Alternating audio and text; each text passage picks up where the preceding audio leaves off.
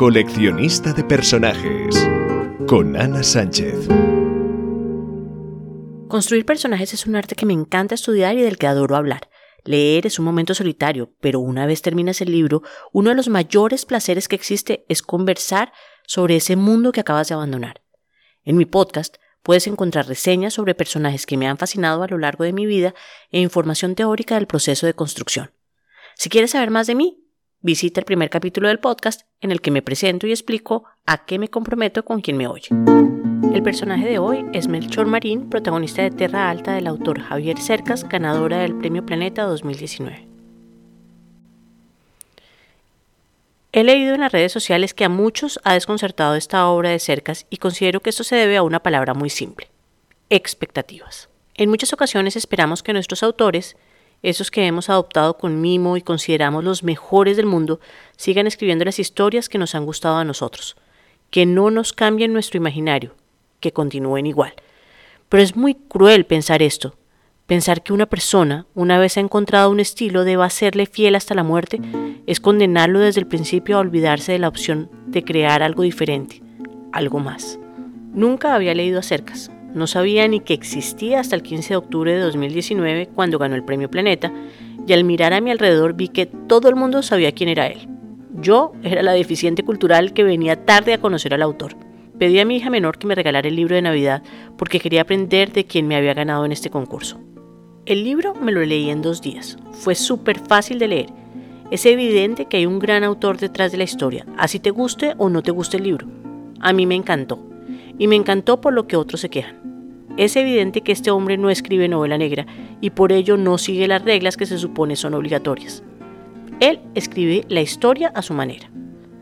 Hace un trabajo que a mí me resulta interesante al jugar todo el tiempo con los miserables y el juego perpetuo entre lo correcto, lo justo, lo legal, lo que corresponde hacer. Para mí, más que una historia policíaca, que es un subtexto, la historia va de un hombre y la forma en que se enfrenta a la vida. Pues eso, el lío es que se está evaluando a esta novela por el género negro cuando evidentemente el interés del autor no está en el crimen en sí mismo, sino en las profundidades que rodean a su protagonista. Melchor es complejo, tiene capas, tiene historia. Lo vemos cruel, bueno, triste, feliz, inmoral, inteligente, torpe, simple. Es un ser humano con virtudes y con defectos. Tiene varios ritmos en su vida, hay un ritmo lento inicial en su etapa más joven, una época en la que está dispuesto a hacer lo que le venga en gana sin pensar en las consecuencias. Una época en que la ignorancia y el deseo del éxito fácil lo hacen meterse en líos que lo llevan a la cárcel. Un hijo abrumado, desubicado por la profesión de su madre y por tener dudas estructurales sobre su origen y su destino. Una vez asume un destino heroico y vengador, la historia cambia de ritmo. Cuando estamos en presencia de Melchor como mozo de escuadra, la narración es rápida. La investigación judicial hace que la velocidad sea más rápida. De hecho, el cambio se da desde que decide que será policía. Y hay otra capa que me encanta, que es la de esposo y padre, que muestran un perfil brillante, cálido, amoroso. La historia de él con su familia es preciosa. En esta relación, el lazo entre el protagonista y el lector se hace fuerte. Empiezas a apostar por él. Me gusta Terra Alta no por la historia policíaca que está bien, sino porque su protagonista tiene capas. No solo tiene un pasado, sino que tiene varias caras. Según la luz con que lo miras, ves diferentes facetas. Esto lo hace humano, complejo, defectuoso. Los personajes secundarios también me encantaron en esta historia.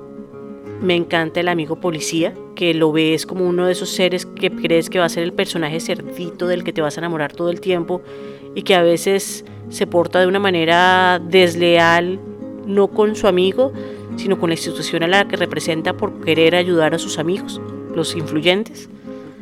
Me encanta que tenga la mamá, la historia de la mamá también me encanta, me gusta muchísimo el abogado, el que sospechamos durante toda la historia que es su padre.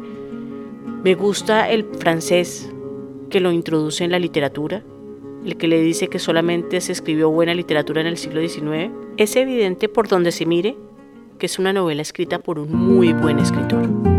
Yo quedé con ganas de leer más. Quiero conocer a Javier Cercas como escritor. De hecho, he estado leyendo sus columnas en el país y me ha hecho reflexionar mucho lo que he leído. Empezaré a reeducarme y esta semana me pondré con juicio a leer Soldados de Salamina. Nos vemos la próxima semana. Si quieres entablar una conversación, deja tus comentarios o visita la página web anasanchezortega.com.